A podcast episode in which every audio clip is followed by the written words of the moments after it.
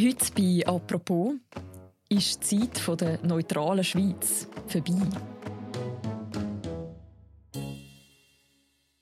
Aufrüsten statt daraus heraushalten. Der Krieg in der Ukraine stellt die Schweiz vor die Frage, welche außenpolitische Rolle sie eigentlich zukünftig spielen will und ob sie selbst spielt, als Hüterin der Neutralität mitten in Europa heute noch so stimmt. Über diese Fragen reden wir heute bei «Apropos». Mein Name ist Mirja Gabatuller und ich bin verbunden mit dem Bundeshausredakteur Markus Häfliger in Bern. Hallo Markus. Hallo Mirja. Die Schweiz sage jetzt im Krieg durch die Teilnahme oder Sanktionen. Das ist ein Satz, den man so glaube nur 2022 hört. Und zwar hat ihn Christoph Blocher vor wenigen Tagen gesagt gegenüber der NZZ. Wie kommt er auf diesen Satz? Also der Christoph Blocher äußert sich in dem Interview zu den Sanktionen von der EU, namentlich, wo ja der Bundesrat äh, letzte Woche entschieden hat, dass er die vollumfänglich übernimmt und mitträgt. Und eben für den Christoph Blocher ist das ein klarer Widerspruch zu der Neutralität von der Schweiz. Dass das ein Widerspruch ist zu der Neutralität von der Schweiz, das hat ja nicht nur Christoph Blocher gedacht, sondern das haben wir auch international können lesen. Da hat es ja wahnsinnig viele Reaktionen gegeben. Was ist dir aufgefallen?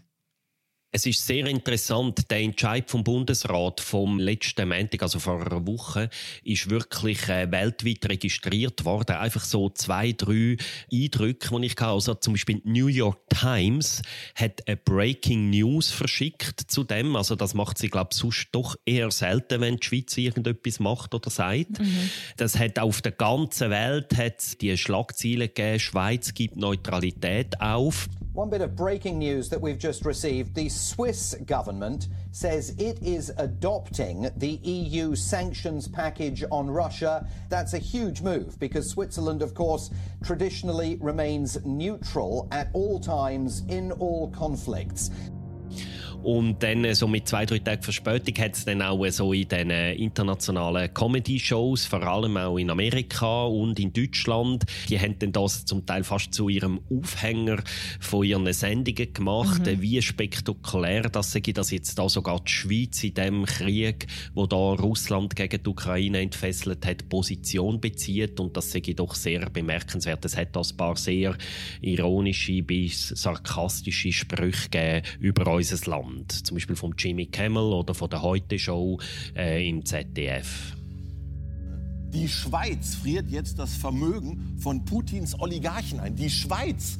Switzerland, the people who never take a side are taking a side on this. They've frozen Russian assets and closed Swiss airspace. So, and now not only is Putin in hot water, he's in hot chocolate too.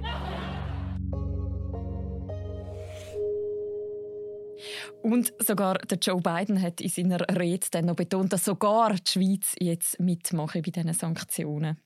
Eben, es ist natürlich klar, die Gegner von Putin, die westlichen Staaten, die führen die Schweiz, äh, wo halt doch nach wie vor eine gewisse Glaubwürdigkeit hat auf der internationalen Bühne, auch wirklich als äh, äh, Trophäe ins Feld und sagen, schaut, sogar die Schweiz findet das nicht richtig. Die, die sonst immer neutral sind, die legen jetzt da den Fänger drauf und sagen, das ist ein absoluter krasser Verstoß gegen alle Regeln der Welt, was der Putin da macht. Das ist klar, dass sie das äh, instrumentalisieren auch für ihre Politik.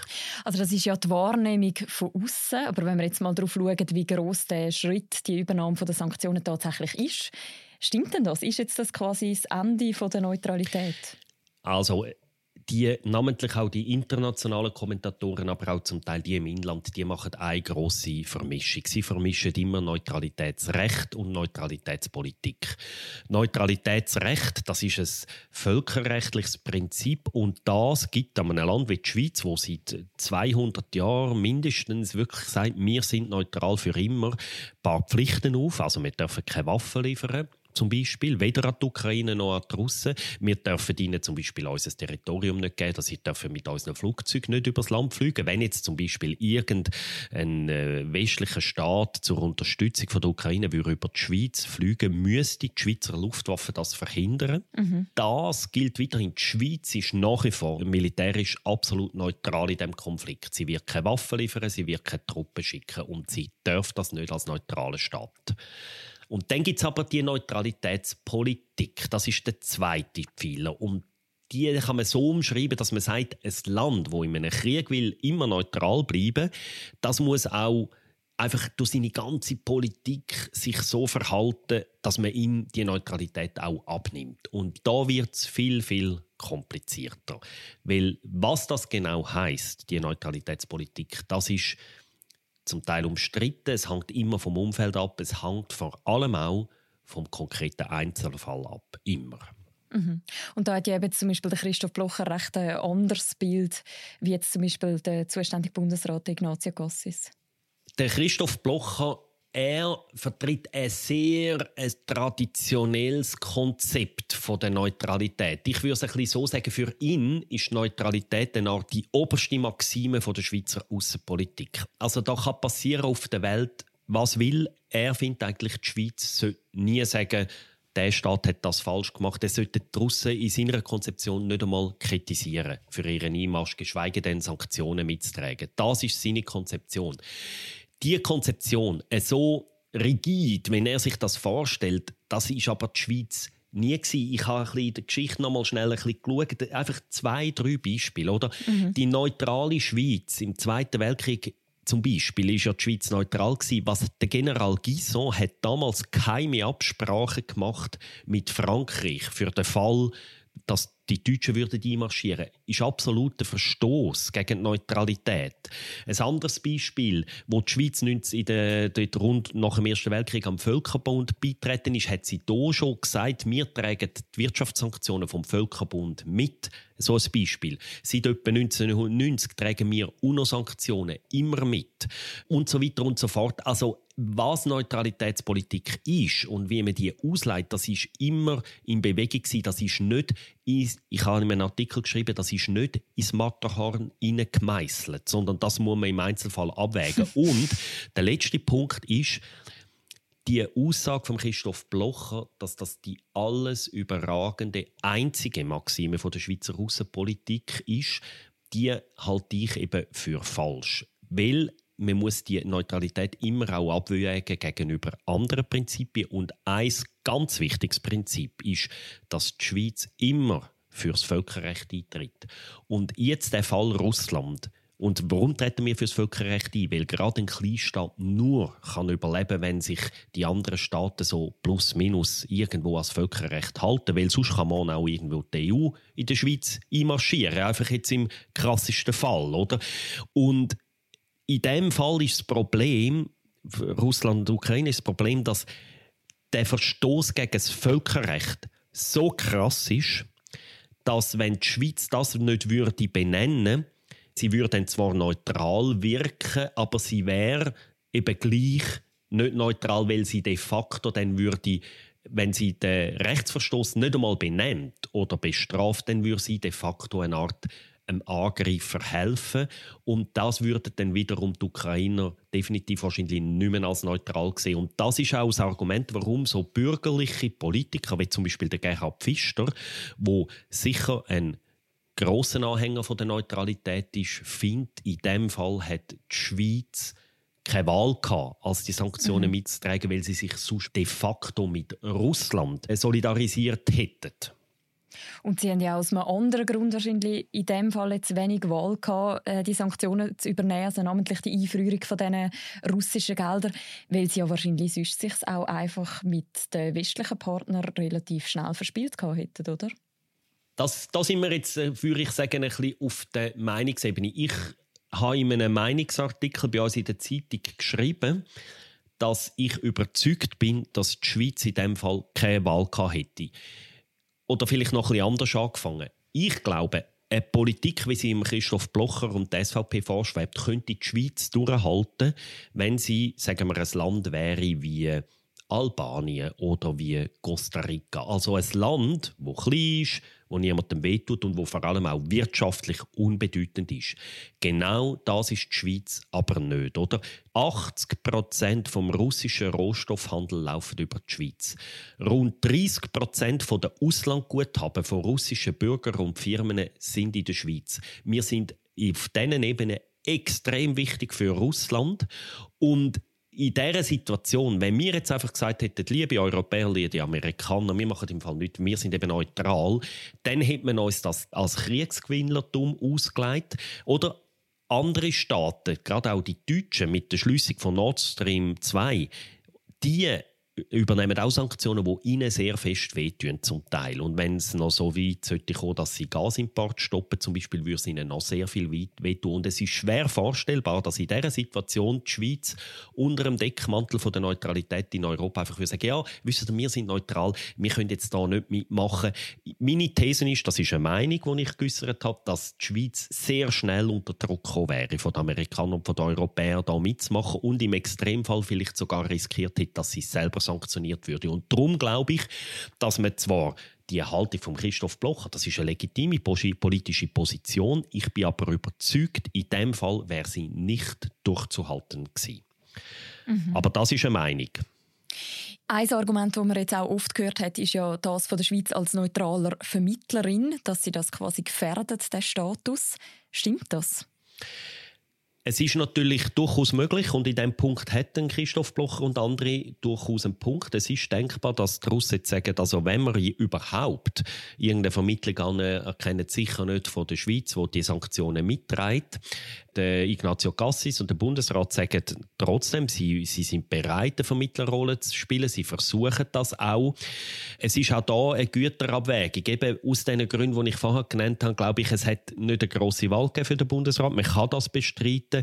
Aber es ist denkbar, dass halt vielleicht, wenn es eine Vermittlung gibt zwischen Russland und der Ukraine, dass nicht die Schweiz die wird führen. Dort würde ich aber sagen, am Ende des Tages wäre es ja nicht entscheidend, dass die Schweiz Vermittlung macht. Entscheidend ist, dass es überhaupt zu einer Vermittlung kommt. Und ich glauben einfach, dass wenn der Putin überhaupt bereit ist, eine internationale Vermittlung in Anspruch zu nehmen von einem Drittstaat, ja, dann findet er schon jemanden, wo, wo dann das halt auch anstelle von der Schweiz würde machen. Also im Moment gibt es ja so die Nachrichten oder, oder Idee, dass vielleicht Israel so eine Rolle könnte spielen, wo irgendwie versucht, da so eine Mittelposition zu fahren. Ich weiß es nicht, aber es ist denkbar, dass, dass das schon stimmt. Mhm. Und wenn man jetzt das mal anschaut, dass eben jetzt eigentlich andere Länder zum Teil auch die Vermittlerrolle übernehmen, ist dann das Bild von der Schweiz als Vermittlerin auch mehr Selbstbild? Ich glaube es nicht. Also wir haben gerade im letzten Juni erlebt, wie der Joe Biden und der Wladimir Putin, das ist noch ein bisschen eine andere Zeit gewesen, in Genf sich getroffen haben in einem recht spektakulären Gipfeltreffen. Mhm. Die Schweiz hat auch in anderen Fällen immer wieder spielt sie oder versucht sie auch Vermittlerrolle zu spielen. Es ist, was sich halt verändert hat früher, ist, dass es fast ein bisschen eine exklusive Rolle war, die die Schweiz hatte und in den letzten Jahren sind auch immer mehr andere Staaten gekommen, die das versuchen. Also namentlich auch die nordischen Staaten, Norwegen und so weiter, zum Teil auch äh, Staaten vielleicht sogar im Mittleren Osten und so. Ich glaube nicht, dass es falsch ist, aber es ist natürlich so, dass es einen Konflikt mag geben, wo die Schweiz die Rolle dann nicht kann spielen und ob sie da wird eine können stellen, das wissen wir im Moment nicht. Es ist sicher nicht der einfachste Fall für die Schweizer äh, Vermittlungsdiplomatie. Die ganze Neutralitätsdebatte die ist jetzt in der Schweiz angelaufen und sie wird uns ja jetzt auch noch beschäftigen. Es ist ja gerade Frühlingssession im Parlament. Inwiefern spielt sie dort eine Rolle? Also schon letzte Woche hat die Außenpolitische Kommission vom Ständerat, die sind gerade recht aufgeschreckt, weil es ist ganz klar, oder der Entscheid, egal ob man ihn gut findet oder falsch findet, er ist ein Wendepunkt von der Schweizer Politik, der wird Folgen haben für die Zukunft. Wir können vielleicht später noch mal schnell auf das eingehen. Und dann jetzt zum Beispiel die Außenpolitische Kommission will, dass der Bundesrat jetzt einen Bericht macht, wie weiter mit der Neutralität. Also das ist mal das eine, auf der langfristigen Ebene und kurzfristig werden beide Räte Nationalständerat noch in dieser Session müssen darüber entscheiden, ob sie im letzten Moment noch die Kandidatur von der Schweiz für den UNO-Sicherheitsrat sollen abbrechen. Also die Kandidatur hat die Schweiz vor zehn Jahren eingereicht oder lanciert.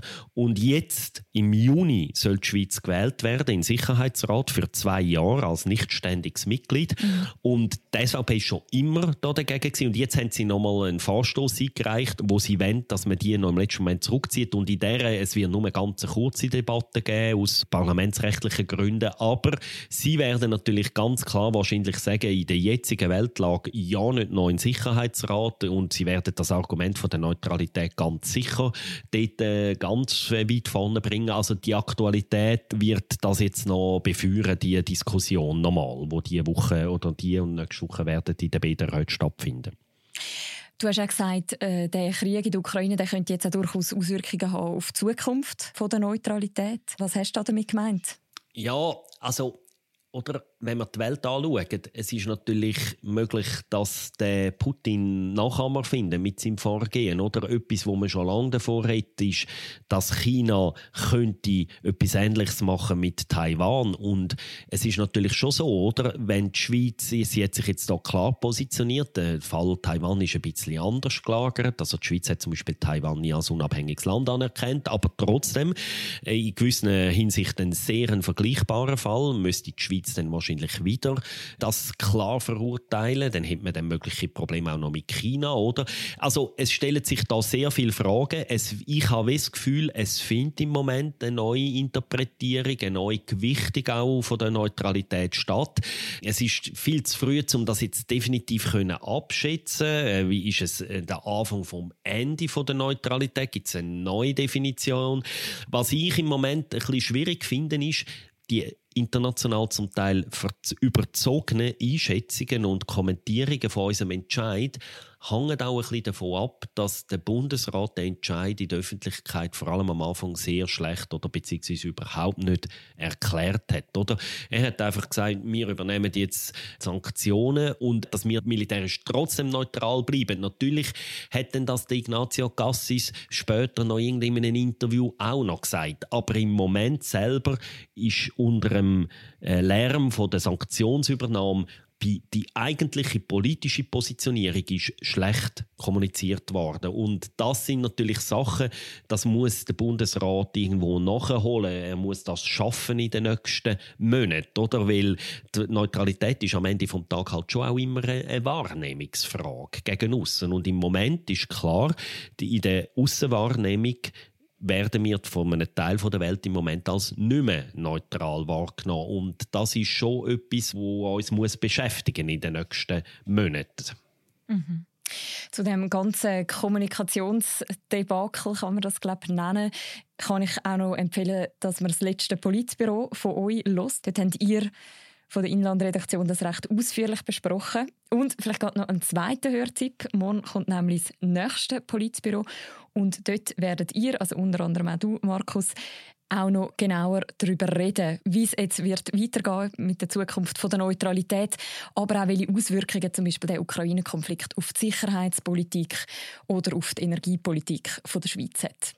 Zum Schluss aber jetzt doch noch die Frage, wenn ich dich richtig verstehe, dann gibst du der Neutralität schon noch eine Zukunft? Also die Aussage, dass die Schweiz Neutralität aufgegeben hat mit dem Sanktionsentscheid, finde ich so nicht richtig. Faktisch aber in der Interpretation von der Neutralität ist das bestimmt ein Entscheid, wo wird die Schweizer Neutralitätsgeschichte eingehen. Es ist aber auch nicht der erste solche Entscheid. Es hat immer wieder Justierungen gegeben. Also eben eine wichtige Justierung ist zum Beispiel nur, damit wir es ein bisschen sehen, dass man nach 1990 irgendwann gesagt hat, jetzt übernehmen wir auch UNO-Sanktionen immer. Das hat die Schweiz vorher nicht gemacht, oder? Und so, es ist eine Weiterentwicklung, eine Neujustierung, eine Neugewichtung. Wo das aber genau anführt, wissen wir heute noch nicht. Das werden Diskussionen von den nächsten Monaten vielleicht zeigen. Und ich habe vielleicht noch ein Zitat, würde ich gerne noch zum Schluss sagen. Der Sascha Zala, das ist einer der allerbesten Kenner der Schweizer Diplomatiegeschichte überhaupt, ein Historiker. Und er hat äh, in einem Interview mit der äh, CH Media gesagt vor äh, ein paar Tagen, Zitat Anfang, das Geniale an der Neutralität ist ja, dass sie eigentlich immer so ausgelegt werden kann, wie man will. Zitat Ende. Und das zeigt ein bisschen etwas, oder? Der Begriff ist im Flow und im Moment wird er neu definiert, neu in die neue weltpolitische Lage eingebettet. Wo man dann mit dem endet, das werden wir sehen. Danke vielmals, Markus, für das Gespräch. Danke dir, Mirja. Das war es, die heutige Folge von «Apropos». Die nächste Folge von uns, die hören ihr morgen wieder. Ich freue mich, wenn ihr dann wieder zuhört. Bis dann, macht's gut. Ciao miteinander.